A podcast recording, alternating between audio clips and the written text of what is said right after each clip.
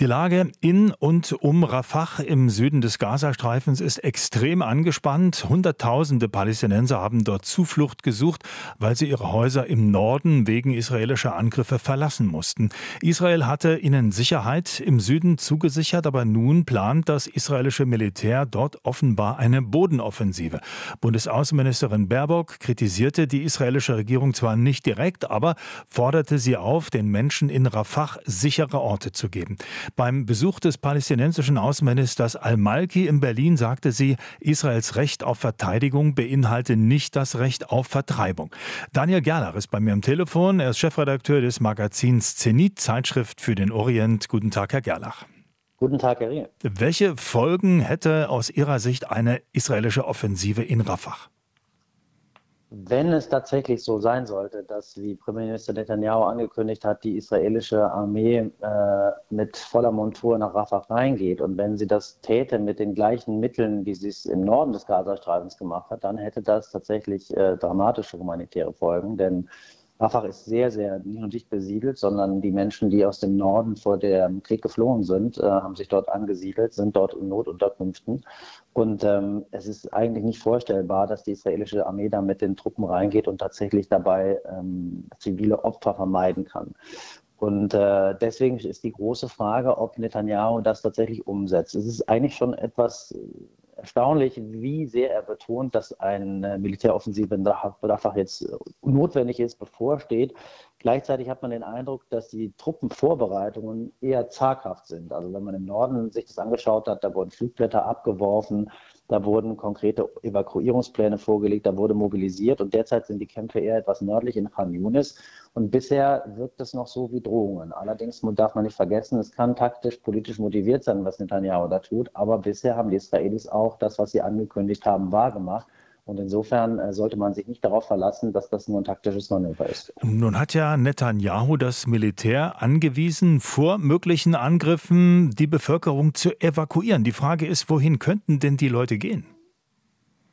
Wenn man mit den Hilfsorganisationen spricht und den Logistikfachleuten der internationalen Organisationen, da muss man ganz klar sagen, nirgendwo hin.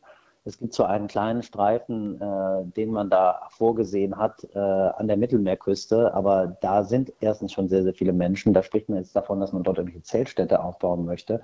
Aber Menschen in dieser großen Anzahl zu evakuieren, die nun schon dreimal geflohen sind und äh, eigentlich nichts mehr haben, das ist schon utopisch. Und das weiß die israelische Seite auch. Die kennt die Situation vor Ort sehr genau. Und deswegen ist derzeit eigentlich die Situation, dass man nur hoffen kann, dass es ein taktisches Manöver ist, dass Herr Netanyahu, ähm, so wie es auch in der israelischen Presse vermutet wird, äh, sich als den starken Mann darstellen möchte, derjenige, der immer fordert, äh, jetzt auch nochmal gesagt hat, man möchte einen totalen Sieg erwirken gegen Hamas. Äh, er möchte auch seine politischen Gegner im eigenen Kabinett als zögerlich darstellen und sich selbst als den Entschlossenen, weil er weiß, dass er einen Teil der israelischen Öffentlichkeit dahinter sich hat. Aber äh, den Unterhändlern, auch den Amerikanern, die versuchen hier noch irgendwie eine Lösung zu verhandeln, ist dabei wohl nicht sehr wohl zumute. Trotzdem noch ein bisschen weiter äh, nachgedacht über die Möglichkeiten ähm, einer Offensive der Israelis im Süden des Gazastreifens. Dort grenzt ja Ägypten an den Gazastreifen. Und die Frage ist, könnte für einen Fall, wo wirklich extreme Not herrscht, äh, wo die Menschen also dort festsitzen, nicht wissen wohin, könnte Ägypten die Möglichkeit schaffen, für eine gewisse Zahl von Menschen wenigstens aufs eigene Territorium zu gelangen? Natürlich könnte Ägypten das, aber die Ägypter haben von Anfang an in diesem Krieg klargemacht, dass sie das nicht tun werden, weil sie nämlich damit rechnen müssen und weil sie auch kein Vertrauen in die israelische Regierung haben, dass es dann zu einer Vertreibung kommen wird und dass die Menschen nicht mehr in den Gazastreifen zurückkehren und auf Dauer auf ägyptischem Territorium bleiben. Und das ist eine politische Niederlage, aber auch ein Sicherheitsrisiko für Ägypten. Und äh, es ist vor allem das, was äh, verschiedene Mitglieder der Regierung Netanyahu, insbesondere aus dem rechtsextremen Lager, immer wieder gesagt haben, dass sie das wollen. Und Ägypten hat gesagt, das ist mit uns nicht zu machen. Es geht noch weiter.